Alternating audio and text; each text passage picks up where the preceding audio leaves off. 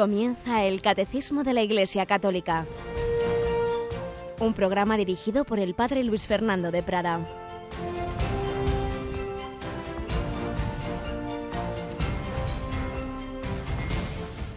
Un cordial saludo, queridos amigos, querida familia de Radio María.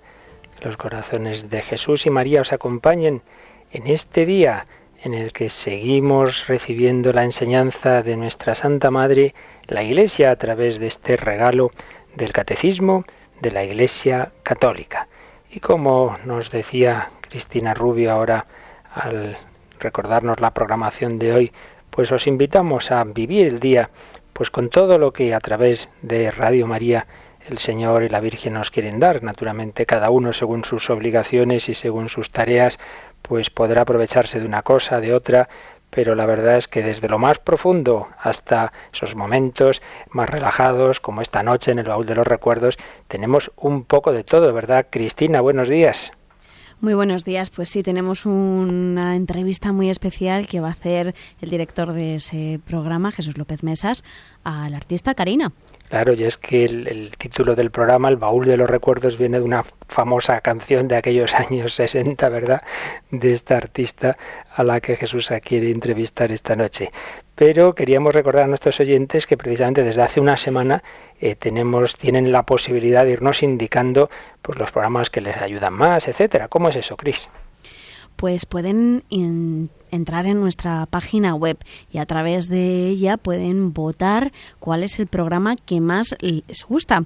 Lo tienen que hacer en www.radiomaria.es. Ahí van a tener un acceso directo a la encuesta y a través de esa encuesta pues nosotros sabremos cuáles son los programas que más les gustan de toda la programación de Radio María. Concretamente 10. Pueden ahí ver todos los programas y votar los 10 primeros que vayan señalando y eso nos ayuda siempre el saber qué es lo que gusta más, lo que ayuda más de cara a ir mejorando. Y naturalmente las personas que no conocen esto de internet, no tienen acceso, pues siempre tendrán un familiar, algún amigo que les eche una manita, ¿verdad?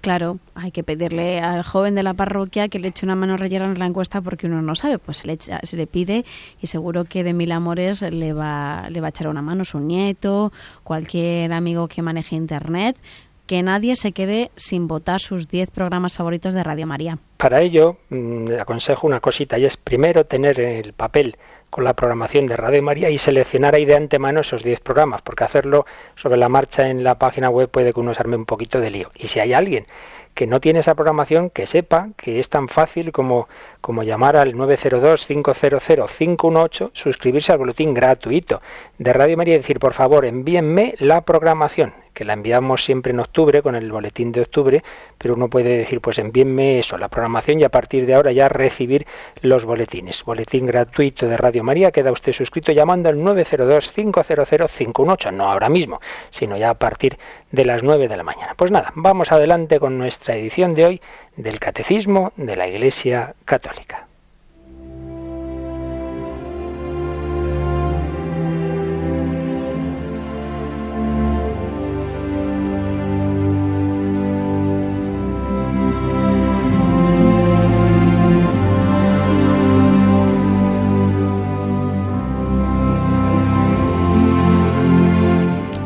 Y dado que estamos hablando de la revelación de la palabra de Dios, vamos hoy a tomar esta nuestra primera reflexión de este libro que usamos mucho, Testigos de Esperanza, que recoge los ejercicios espirituales que Monseñor Cardenal Nguyen Van Tuan, cardenal vietnamita, que como obispo estuvo casi 15 años detenido en los campos de concentración comunistas del Vietnam, y que ya libre daba esos ejercicios espirituales a Juan Pablo II y a la curia vaticana en el año del jubileo, en el año 2000. Y en su capítulo 7 se titula Ser Palabra, decía lo siguiente. Cuando yo era alumno en el seminario menor de Anin, un sacerdote vietnamita, profesor, me hizo comprender la importancia de llevar siempre conmigo el Evangelio. Se había convertido del budismo y provenía de una familia mandarina. Era un intelectual, llevaba siempre encima, colgado al cuello, el Nuevo Testamento, como se lleva el viático. Cuando dejó el seminario, dejó en herencia, me dejó en herencia ese libro, su tesoro más precioso. El ejemplo de este santo sacerdote siempre vivo en mi corazón, me ayudó mucho en la cárcel durante el periodo de aislamiento. Y es que cardenal Monseñor Bantuán, de todos sus años de prisión, varios de ellos, me parece que nueve, estuvo absolutamente solo en una celda aislado, porque tenían miedo de que corrompiera, convirtiera a los demás presos. Aquellos años seguía adelante porque la palabra de Dios era antorcha para mis pasos, luz en mi sendero. Es sabido que San Jerónimo y Santa Teresita del Niño Jesús llevaban el Evangelio siempre encima, cerca del corazón. También en mi misma cultura se subraya el valor único de la escritura. En Asia se veneran mucho las palabras de Confucio y de su discípulo Mencius. No se pueden tener en todas partes, pero se guardan en la cabeza como signo de veneración. Y seguía diciendo Monseñor Bantuán, cuando Jesús en la transfiguración manifestó su gloria a Pedro, Santiago y Juan, se oyó una voz desde la nube. Este es mi Hijo, mi elegido, escuchadlo, escuchadlo. Las palabras de Jesús no son como las palabras de los hombres. Sus primeros oyentes se percataron de ello enseguida y decían que enseñaba como quien tiene autoridad y no como sus escribas.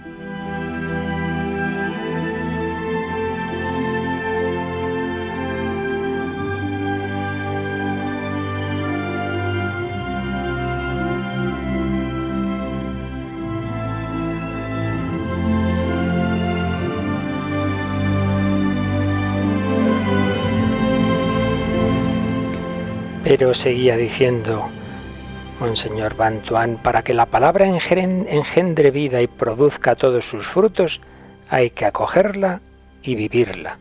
Ante el verbo de Dios que habla y se comunica, lo que se nos pide ante todo es escucharlo y acogerlo.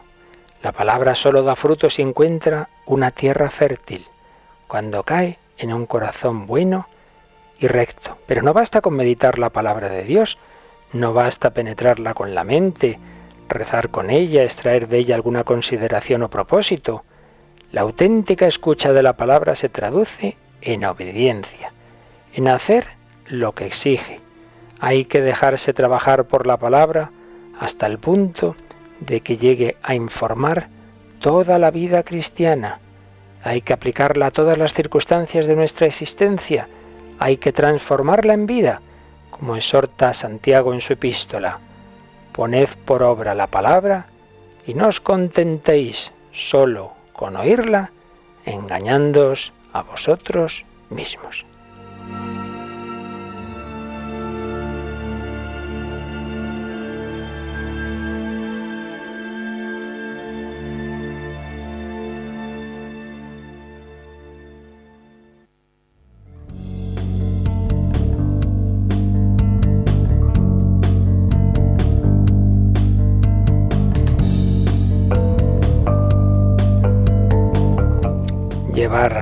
El Evangelio colgado al cuello. Nos contaba Monseñor Bantuan que aprendió él en el seminario menor de un sacerdote vietnamita que se había convertido del budismo. Llevarla colgada al cuello, llevar los evangelios cerca, tener siempre a mano esa palabra. La verdad es que no la valoramos suficientemente el regalo de esas cartas de amor que nos ha enviado Dios en la historia de la salvación Incluso vamos a misa medio distraídos, ahí de que iba la lectura y ya se nos ha olvidado a los pocos minutos leerla de antemano, leerla todos los días. Hay tantos libritos que nos ayudan a leer esa palabra que se nos va a ofrecer en esa misa diaria, vayamos o no a esa misa, pero leámosla en casa o ir leyendo poco a poco esos libros bíblicos. No puede ser que un católico muera sin haber en toda su vida leído ese mensaje de amor, esas palabras que Dios nos ha dado a través de la escritura. Esa escritura que recoge lo principal, no lo único, pero sí lo principal de la revelación, revelación de la que estamos hablando en estos apartados del catecismo. Os recuerdo que estamos ya en el capítulo segundo de la primera sección de la primera parte del catecismo. Un capítulo segundo que tiene un título bien bonito, Dios al encuentro del hombre. Y su artículo primero, la revelación de Dios. Y a su vez su apartado primero, Dios revela su designio amoroso. El último número de este apartado, de Dios revela su designio amoroso, ya lo leíamos ayer, pero vamos a volverlo a leer, vamos a empalmar con lo que ayer decíamos, leyendo Cristina el número 53 del Catecismo. El designio divino de la revelación se realiza a la vez mediante acciones y palabras íntimamente ligadas entre sí y que se esclarecen mutuamente. Este designio comporta una pedagogía divina particular. Dios se comunica gradualmente al hombre, lo prepara por etapas para acoger la revelación sobrenatural que hace de sí mismo y que culminará en la persona y la misión del Verbo encarnado, Jesucristo. Y a continuación el catecismo cita esa famosa frase, esas ideas de San Ireneo de León, que habla como de un mutuo acostumbrarse entre Dios y el hombre, como Dios no ha dicho todo de repente, sino que fue hablando poco a poco para que el hombre fuera, digamos, acostumbrándose a escuchar la palabra de Dios. Con lo cual se nos está introduciendo en el siguiente apartado. Son las etapas de la revelación. Dios es el mejor catequista. Dios sabe muy bien que no se puede decir todo de golpe de una vez. El hombre no se hubiera enterado. Hay distintas etapas, distintas fases. Las etapas de la revelación, que a su vez aparece aquí un titulillo que dice, desde el origen Dios se da a conocer. Vamos a leer también y ahora este número 54. Dios, creándolo todo y conservándolo por su verbo, da a los hombres testimonio perenne de sí en las cosas creadas, y queriendo abrir el camino de la salvación sobrenatural, se manifestó además personalmente a nuestros primeros padres, ya desde el principio. Los invitó a una comunión íntima con Él, revistiéndolos de una gracia y de una justicia resplandecientes. Vamos primero a decir brevemente lo que significa cada una de estas frases y luego ya hacemos una exposición de conjunto de los temas tocados en estos números. Dios creándolo todo y conservándolo por su verbo. ¿Qué es crear? Crear es hace que el creador, el todopoderoso, hace que donde no había nada aparezca algo, concretamente el universo. Crear, producir algo de la nada. ¿Y qué es conservar? Pues es la permanencia de la creación. No es que simplemente Dios decidió que exista el universo y ya está. No, no. Es que esa decisión, ese acto de ser que hace mm, Dios que pueda existir la escritura, lo tiene que estar manteniendo permanentemente. Es algo así como una central eléctrica que no basta con que al principio nos dé un chispazo, sino que para que tengamos luz, la central tiene que seguir enviando energía permanentemente. Si se corta ese envío de energía, se corta la luz. Pues también Dios, digamos que nos está creando permanentemente, porque no es que creó el universo al principio, sino que le está dando el ser permanentemente. Eso se llama conservación. Dios ya lo veremos cuando lleguemos a la creación, pero aparece ya aquí el término conservar. Dios creándolo todo y conservándolo por su verbo. No hay que olvidar que las tres personas de la Trinidad actúan unidas. Entonces, eh, el, Padre conserva todo en su logos, en su verbo, eh, a través del Hijo. Como dice San Pablo, todo ha sido creado por Él y para Él y en Él. Dios creándolo todo y conservándolo por su verbo, da a los hombres testimonio perenne de sí en las cosas creadas. Esto quiere decir, como luego explicaremos un poco más de detalle, que hay una primera comunicación de Dios o revelación de Dios a través de la creación. Lo veíamos en el capítulo anterior, como observando la creación, de ella podemos deducir características de Dios, su existencia y algunas características. Da testimonio de sí en las cosas creadas. Tú ves la belleza de una puesta de sol y dices, pues cómo no será de bello el autor de esta belleza, testimonio perenne de sí en las cosas creadas. Y queriendo abrir el camino de la salvación sobrenatural, ese nivel de la creación es natural, es esa naturaleza que Dios ha creado, pero hay una salvación sobrenatural que está por encima de la naturaleza. ¿Qué es lo que está por encima de la naturaleza? Dios. que es por tanto la salvación sobrenatural? Unirse con Dios. Eso supera las fuerzas humanas, las fuerzas de la naturaleza. Eso solo puede ser un regalo de Dios Y hay un primer regalo que es la creación, pero por encima de ese regalo está lo que está por encima de la naturaleza, la gracia, salvación sobrenatural.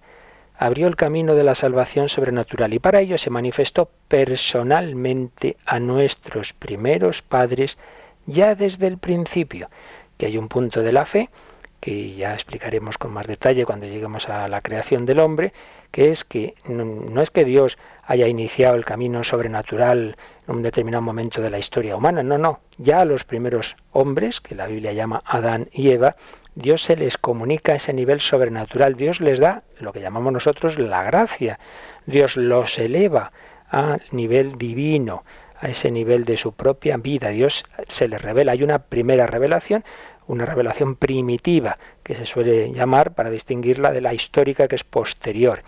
Dios se reveló a nuestros primeros padres desde el principio y lo explica un poquito más añadiendo, los invitó a una comunión íntima con Él, comunión íntima con Él, revistiéndolos de una gracia y de una justicia resplandecientes. Es decir, que esos primeros hombres que tendemos a decir, ah, primitivos, salvajes, calma, calma, que lo esencial, una vez que ya existen los primeros hombres, que no sabemos cuándo fue, porque es muy curioso las teorías científicas cómo cambian y de repente aparecen unos restos no sé dónde y ya cambia todo.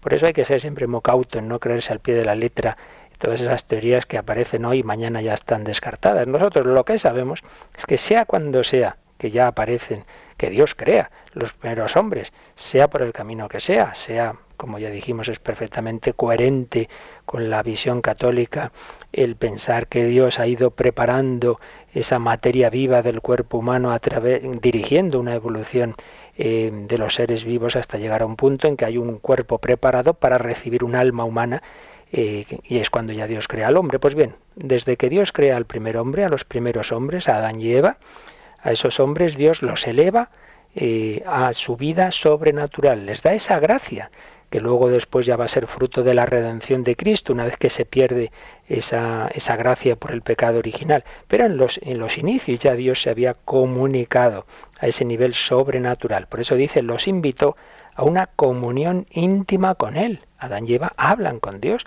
Aparece en el Génesis comunión íntima con Él, revistiéndolos de una gracia y de una justicia resplandecientes.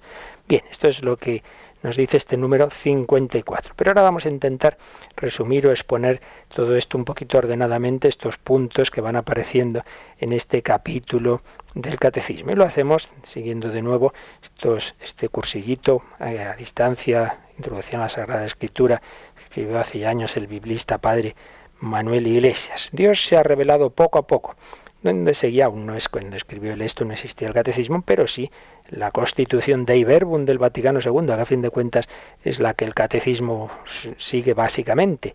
Uno quiere profundizar en estos temas de la revelación, pues ante todo la consejería que se coja el Vaticano II y se lea esa constitución Dei Verbum. Dios se ha revelado poco a poco, Dios se ha ido manifestando a los hombres por etapas lógico, nosotros no somos capaces de entender a todo un Dios y mucho menos todo de una vez. Y Dios es el mejor pedagogo. ¿Cuál es la primera etapa? Pues decíamos la creación. Es una primera manifestación divina. Es muy bonito pensar que, Dios fue preparando esa morada del hombre. Pues crea eh, este universo, dentro del universo va preparando un lugar donde vaya a poder haber vida.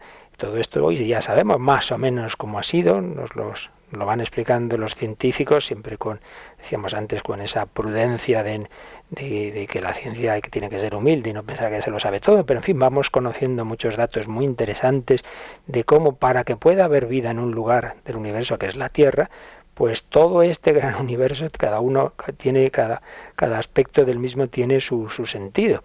Pues Dios ha ido preparando este lugar para el hombre, con la ilusión del padre que le está preparando una casa a su hijo o a su hija, que le quiere regalar para su boda una casa, pues Dios ha preparado la naturaleza. La verdad es que como veíamos en el capítulo anterior, si miramos la naturaleza con ojos limpios, pues ya de ahí sería suficiente para conocer la existencia del Dios creador y conservador. Los astros, decía Kant, hay dos cosas que siempre me admiran, las estrellas sobre mí y la ley moral dentro de mí. Pues mirar las estrellas por la noche, el orden y la armonía del universo, la alternancia de las estaciones, el día y la noche, pues es ya una primera revelación natural de Dios. Y de hecho aparece mucho en la Biblia esta espiritualidad de la creación. Por ejemplo, ese salmo que rezamos en Laudes 18 o 19, según se cuente, que dice así, el cielo proclama la gloria de Dios, el firmamento pregona la obra de sus manos, el día al día le pasa el mensaje, la noche a la noche se lo susurra, sin que hablen, sin que pronuncien, sin que resuene su voz, a toda la tierra alcanza su pregón y hasta los límites del orbe su lenguaje. ¿Veis?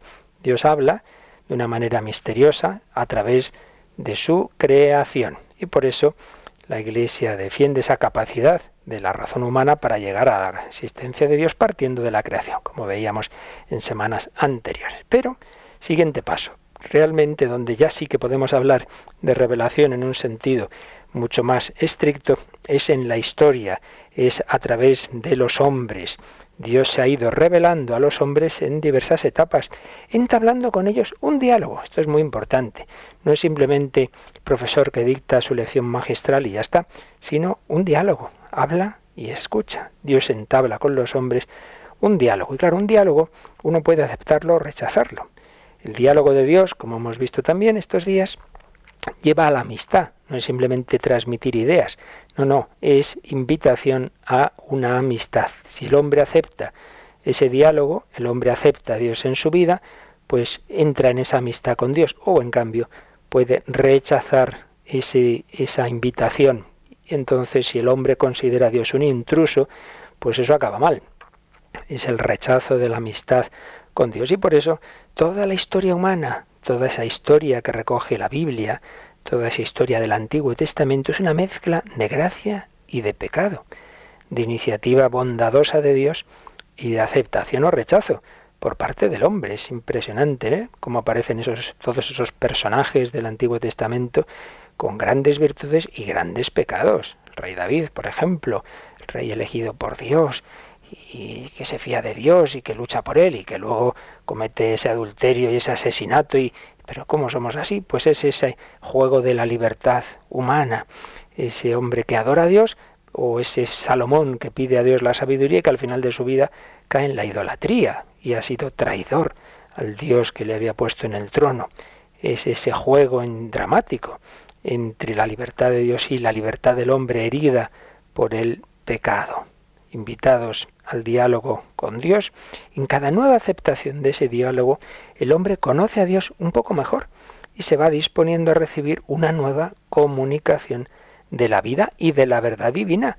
Por eso poco a poco Dios nos va diciendo más cosas sobre sí mismo, sobre el hombre, sobre el más allá, lentamente, como pues en un, claro, en un colegio no se enseña en primaria de repente lo que se enseña en bachillerato, los niños no entenderían nada, se volverían locos, hay que ir poquito a poquito. Y Dios así lo hace.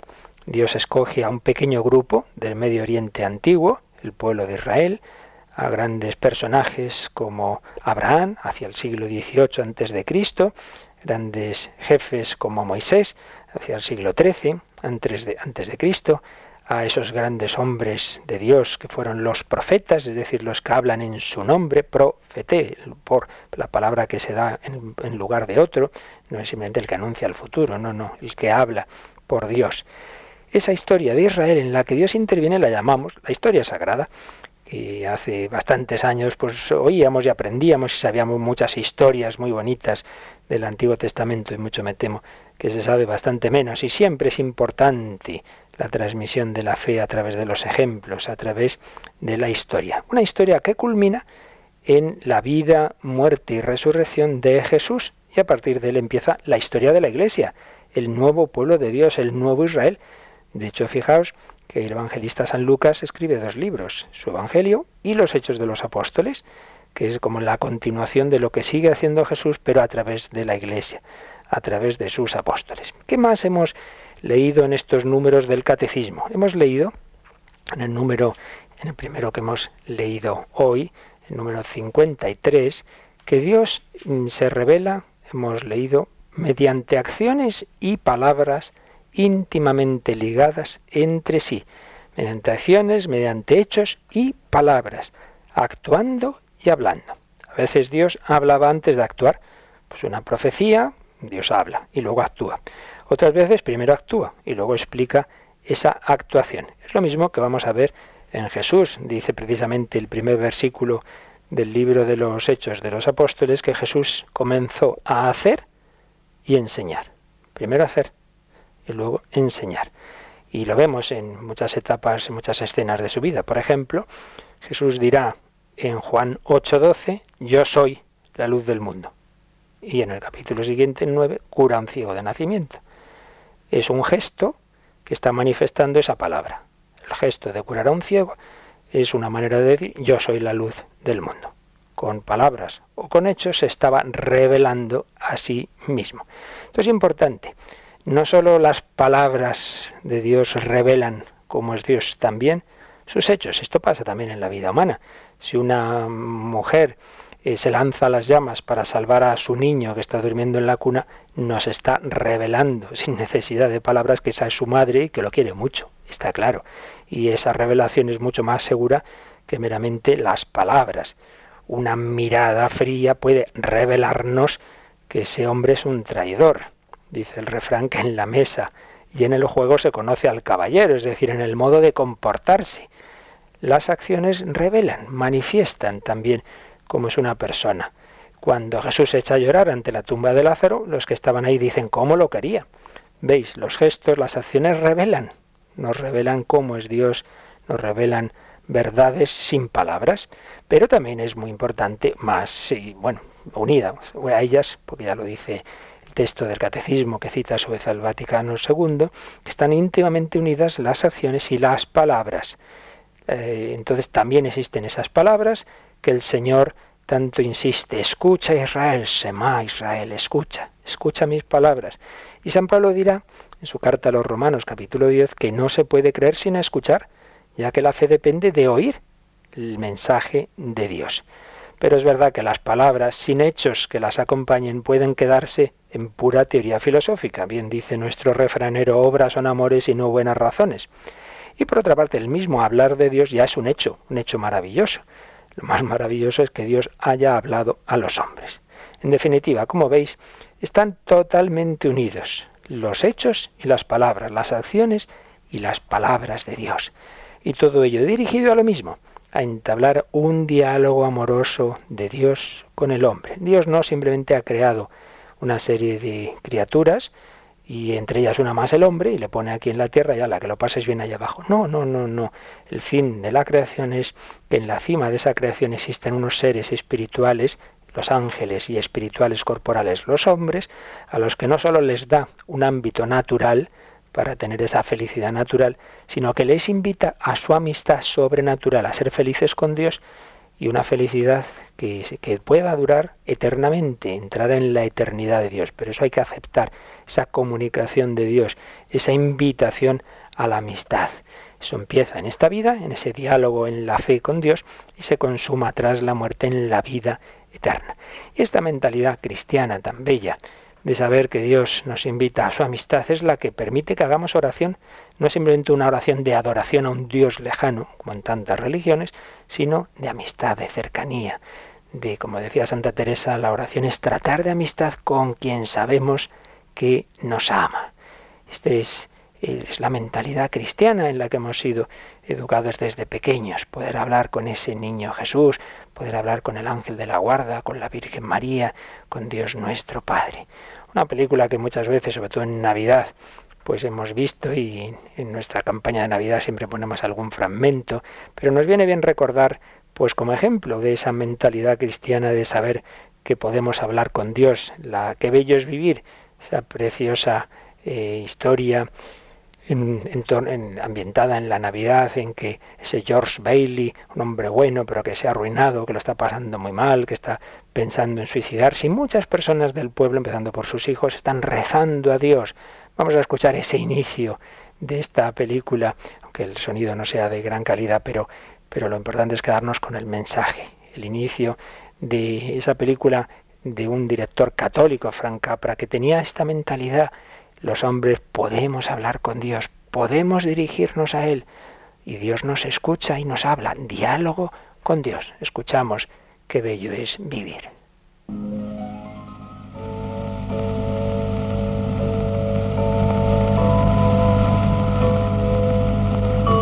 Todo se lo debo a George Bailey. Ayúdale, Señor. Jesús, María y José, ayudad a mi amigo George Bailey. Ayuda esta noche a mi hijo George. Dios mío, jamás ha pensado en sí mismo. Por eso ahora atraviesa esta situación. George es muy bueno. Sácale de esta, Señor. Le quiero, Dios, le quiero. No le abandones. Virgencita, ¿qué le pasa a papá? Jesucito, tráenos a papá.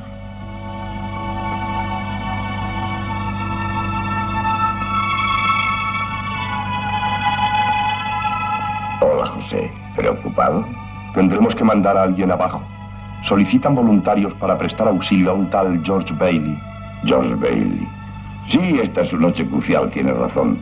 Hay que mandar a alguien sin perder tiempo. ¿A quién le toca? Esa es la razón de mi visita, señor. Otra vez está en puertas el relojero. Oh, Clarence. Aún no le han dado sus alas. Acabamos de cruzarnos con él. No me extraña, señor. Tiene el coeficiente de inteligencia de un conejo. Sí, y la sana fe de un niño. Ingenuo.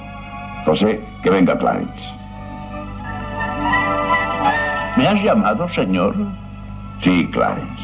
En la Tierra un hombre precisa de nuestra ayuda. Espléndido. ¿Está enfermo? No, peor, desesperado.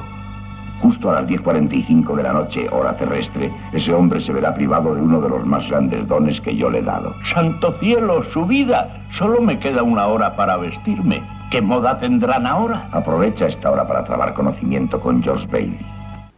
Pues sí, podemos dialogar con Dios, un Dios que se preocupa del hombre, de cada uno en particular, que conoce nuestra vida, nuestro corazón, que nos invita a su amistad. La belleza de la fe cristiana no es simplemente un Dios creador a distancia que se ha quedado ahí en la nube de su trascendencia, sino un Dios implicado en nuestra vida que nos invita a un diálogo de amor.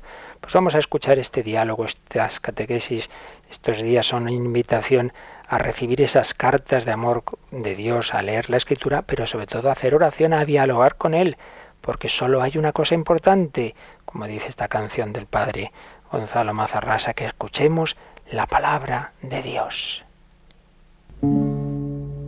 Solo hay una cosa importante,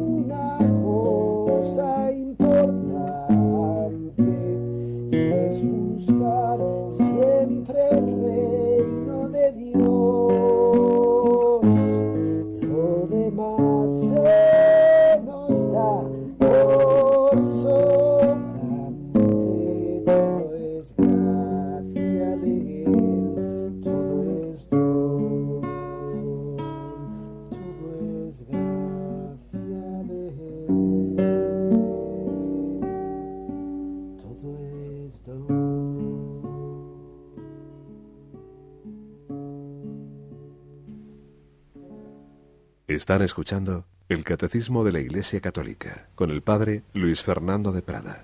Todo es gracia de Él, todo es don, todo es don.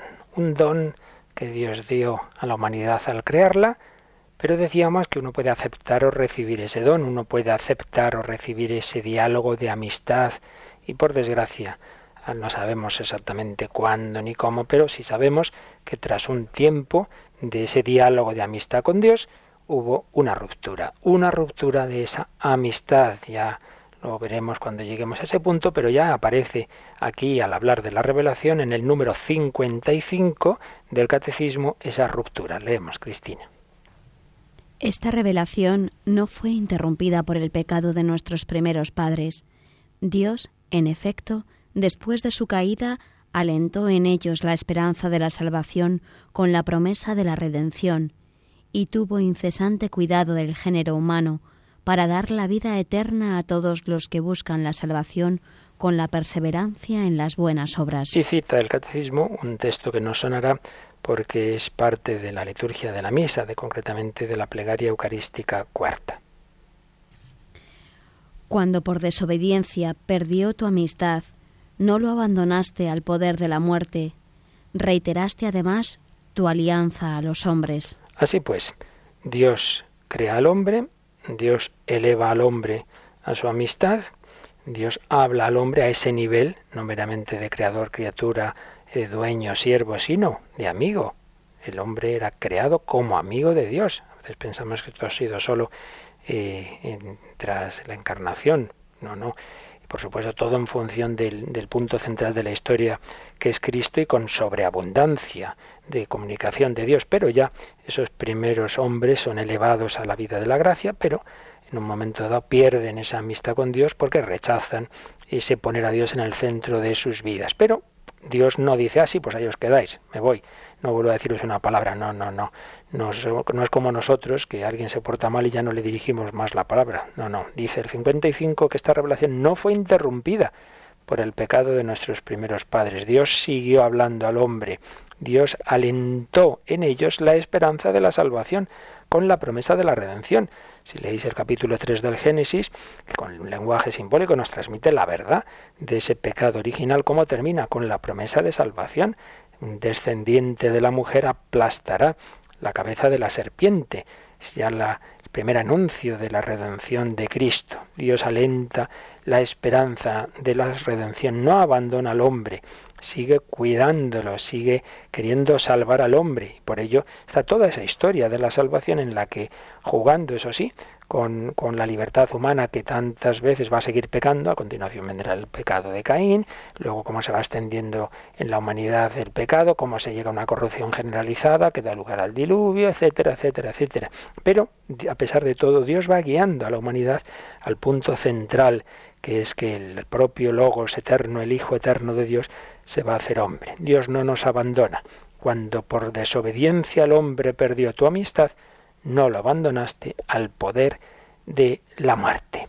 Así pues hemos ido viendo, nos ha ido dando al catecismo estos datos, digamos, estos puntos a tener en cuenta como fundamentos de la revelación. Vamos a intentar hacer una síntesis de todos ellos, lo que hemos visto en estos últimos días y ahora me sirvo de una síntesis, una síntesis de teología magníficamente realizada por el profesor Eduardo Vadillo teólogo asesor de la Comisión para la Doctrina de la Fe, Comisión Episcopal. vamos a repetir algunas cosas, pero así ordenadamente de las que hemos visto nos puede venir muy bien como síntesis, ya digo. Hemos hablado de una revelación natural o cósmica, en cuanto que el mundo ha sido creado de la nada por la palabra, la palabra con mayúscula. Esa palabra de Dios es creadora. Hágase, hágase la luz, etcétera. Y el hombre puede llegar a conocer a Dios a partir del mundo creado. En capítulo anterior lo veíamos, incluyendo la propia espiritualidad y la conciencia moral humana. Podemos deducir que tenemos esa alma espiritual. Pero en este caso de revelación natural o cósmica, ya decíamos que no es el sentido estricto de la palabra revelación, porque no hay una palabra personal dirigida a cada hombre, en este caso. No hay una palabra personal al hombre, sino, bueno, que vemos esta creación y el ver la creación nos lleva a conocer la existencia y majestad de Dios. Ahora, sin duda, este reconocimiento del Creador desde la creación está en la base de tantas religiones y debe llevarnos a la alabanza de Dios, del Dios Creador. Lo que pasa es que, claro, como no- por ahí todavía no conocemos bien a Dios, pues se, se caen en muchas imperfecciones religiosas, como el politeísmo, como co- mm, confundir a Dios con el mundo, como si el mundo ya de por sí fuera divino, etcétera. Otro dato que hemos visto es el pecado original, que hacen difícil el reconocimiento de Dios como creador sin que se mezclen errores. Por eso, por eso, también lo veíamos otro día, la revelación sobrenatural es moralmente necesaria, tal como andamos de, de mal, de heridos por el pecado, es moralmente necesaria para que todos puedan conocer con facilidad y, y sin error la existencia de Dios y otras verdades que de suyo podemos conocer con nuestra razón, pero que luego, repito, como estamos heridos por el pecado, pues luego muchas veces no las conocemos. En cambio, la revelación nos lo pone fácil. Ese caso que contábamos, por ejemplo, de André Frosar, con su razón no llegaba a la existencia de Dios, pero Dios le iluminó eh, con su gracia y de repente se encontró con Dios. Podía haber llegado a la existencia de Dios por su razón, pero no, no fue así, sino por la revelación. Pero Dios, además de esa manifestación que hace de sí mismo en las cosas creadas, hemos dicho que desde el principio de la historia quiso establecer una relación de amistad con el hombre, una relación de amistad que supera las fuerzas de la naturaleza. Y ahí es donde ya hablamos de revelación sobrenatural. ¿Qué podemos distinguir? Podemos dividir en revelación primitiva y revelación histórica. Revelación primitiva, la que muestran los capítulos iniciales del Génesis, en los que aparece esa familiaridad del hombre con Dios. Adán y Eva hablan con Dios, pero acabamos de decir que ese estado inicial se pierde por el pecado. Pero Dios sigue hablando al hombre y tenemos pues esa revelación de Dios que habla a Abraham, sus intervenciones eh, a través de Moisés, de los profetas, todo ello a qué está orientado, a que el pueblo reconozca a Dios como al Dios único. Principal verdad que Dios quiere comunicar en el Antiguo Testamento es que hay un solo Dios, escucha Israel, el Señor nuestro Dios es el único Señor, el monoteísmo. Y también va dirigidas esas comunicaciones de Dios a que se preparen a recibir al Salvador. Dios promete un profeta, un Mesías, una sabiduría, poco a poco va preparando a ese pueblo para que reciba una especialísima comunicación que iba a ser tan especial que iba a ser la propia palabra eterna de Dios que se iba a hacer carne. Así pues, la plenitud de la revelación llega con Jesucristo, el Hijo de Dios, hecho hombre. Ese precioso primer versículo de la carta a los hebreos, de muchas maneras habló Dios antiguamente a nuestros padres por los profetas. En esta etapa final nos ha hablado por el Hijo. Ya no es un profeta más, recordad aquella parábola de los enviados a la viña, un dueño envía a sus criados a cobrar eh, las rentas de una viña y van rechazando a los a esos criados, incluso algunos lo van matando y al final dice, bueno, les voy a enviar a mi hijo, a él le harán caso. Y al revés, al hijo lo matan. Era una parábola muy clara eh, que Jesús contaba cómo Dios había ido enviando profetas y al, al final envía a su propio hijo. No es un profeta más, es su propio hijo que va a morir por todos nosotros. Con sus palabras, obras, signos y milagros. Y sobre todo, por su muerte y resurrección y el envío del Espíritu Santo, Dios lleva a la plenitud toda la revelación y la confirma con el testimonio divino. Hemos dicho que Jesús revela no solo con palabras, sino con obras, no solo con obras, sino con palabras. Y la principal de las obras, su resurrección. Dios se nos ha revelado. En Cristo conocemos la verdad profunda de Dios y la verdad sobre el hombre. Cuando Pilato dirá en el, por, en el balcón del pretorio, Etche homo, he ahí al hombre, sin darse cuenta está diciendo a la humanidad, el verdadero hombre es Cristo. Si quieres saber cómo debe ser el hombre, mira a Cristo. Ahí está la plenitud de la revelación. Ya más Dios no nos va a decir, más que en Cristo. Y ahora esa revelación llega a nosotros a través de la Iglesia. No podemos pensar por ello, no cabe pensar que esa revelación de Cristo va a ser completada por otras religiones. Eh, ya veíamos también Algunos han dicho, hombre, como Dios es infinito, no puede ser em, manifestada su verdad solo por una religión. Entonces está el cristianismo, que sí sería la principal, pero bueno, en cada religión Dios revela algo y entonces al final pues una especie de, de sincretismo. No, no, se olvida con eso el carácter definitivo de la encarnación, que Jesucristo no es un profeta más, que esto es lo que al mundo de hoy le cuesta entender. Se, se olvida de que Él es el verbo de Dios encarnado Claro que en cuanto hombre que es Jesús, sus palabras y sus obras están limitadas en un determinado contexto, sí, sí, pero tienen como fuente una persona divina, la persona del Verbo encarnado. Por eso, esa verdad acerca de Dios no es abolida porque se exprese en un lenguaje humano. Ciertamente, por supuesto, el pleno conocimiento de Dios lo tendremos en el cara a cara de la vida eterna, pero ya en esta vida, en la historia, la revelación histórica nos ofrece todo lo necesario para la salvación. Y no cabe pensar que deba ser completada por otras religiones. Todo lo que en ellas pueda haber de verdadero y de santo, que lo hay, no, en el fondo está en la revelación de Jesucristo y con mayor claridad. Esto Recuerdo un testimonio que tuvimos en El Hombre de Dios de una mujer que había ido pasando por, por muchas etapas, em, conociendo muchas eh, religiones orientales y tal, y resulta que al final conoce a Santa Teresa de Jesús y dice, pero bueno, si todo lo que yo he ido viendo en otros ámbitos, de mundo oriental, yoga, no sé qué, está aquí muchísimo mejor y muchísimo más claro y más fuerte que buscaba yo antes, pues claro que sí no descubramos el Mediterráneo que Dios ya se nos ha comunicado en plenitud en Jesucristo, su intimidad, el misterio de la Trinidad que se nos hace accesible en Cristo.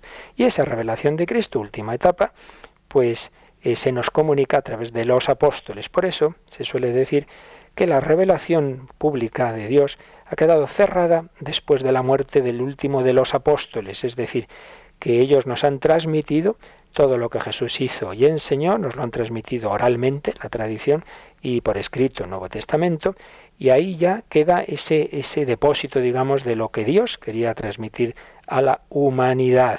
Por supuesto, Dios sigue guiando esa, a la Iglesia y sigue iluminando lo que nos ha dicho. Seguimos profundizando en ello, bajo la guía del magisterio de la Iglesia.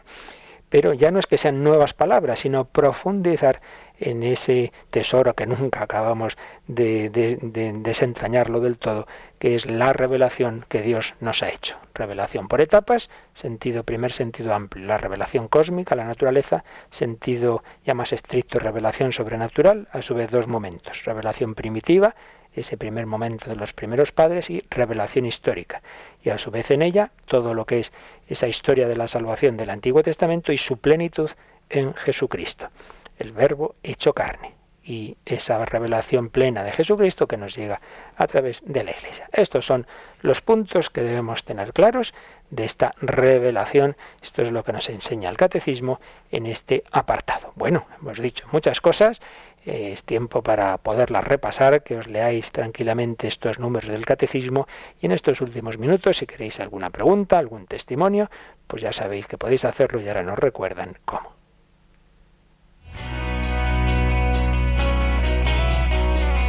Participa en el programa con tus preguntas y dudas. Llama al 91 153 8550. También puedes hacerlo escribiendo al mail catecismo arroba radiomaria.es. Catecismo arroba radiomaria.es.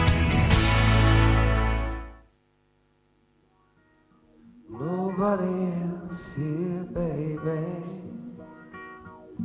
No one here to blame. No one to point the finger. It's just you and me and the rain. It's the blind leading the blind. It's the stuff.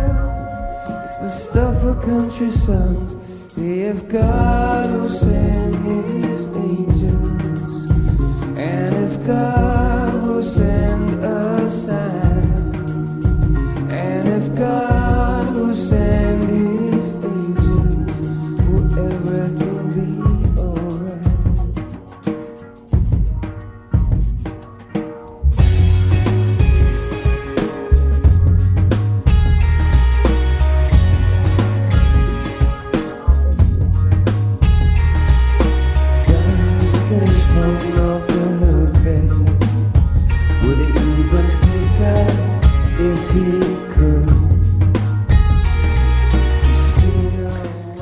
escuchamos a U2, precisamente una canción que habla de la revelación, si Dios enviara a sus ángeles, la comunicación con Dios.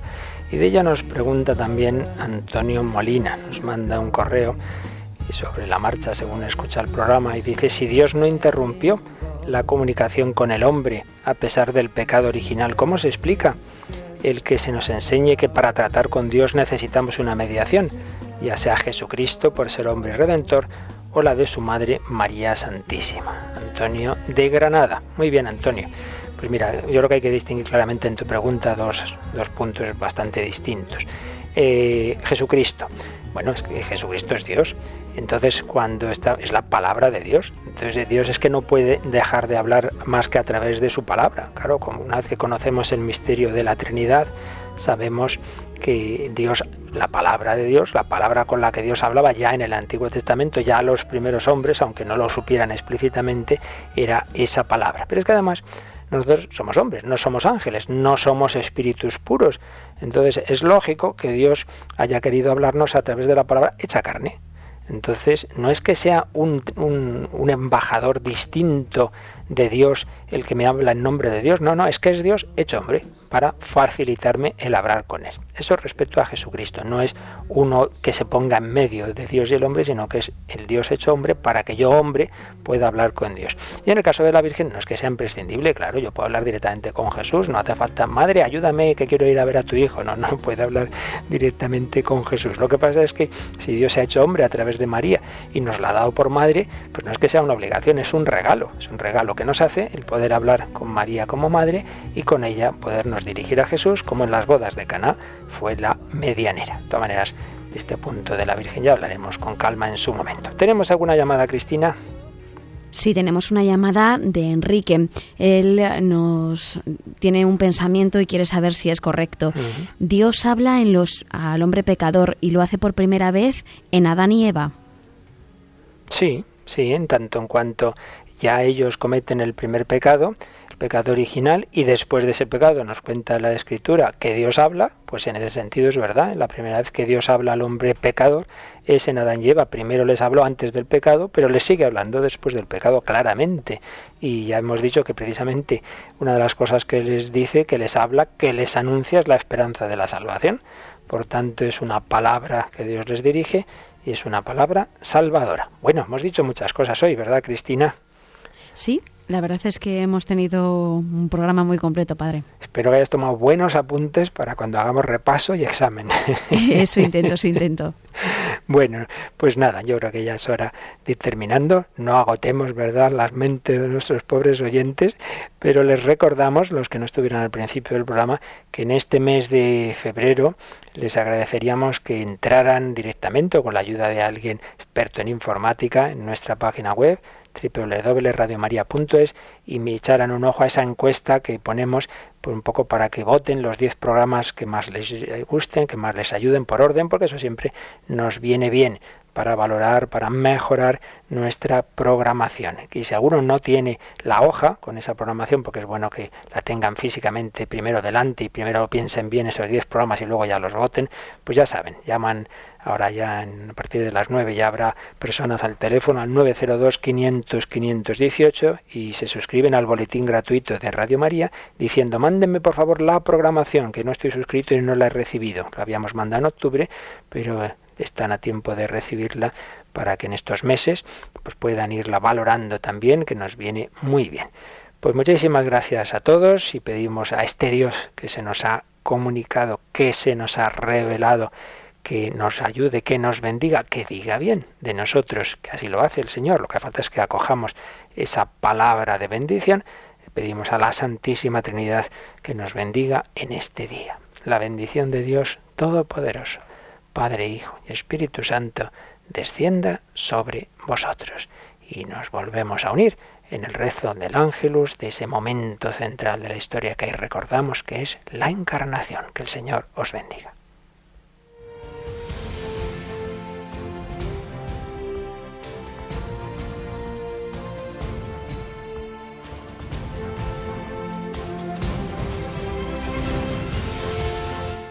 Han escuchado en Radio María el Catecismo de la Iglesia Católica un programa dirigido por el padre Luis Fernando de Prada.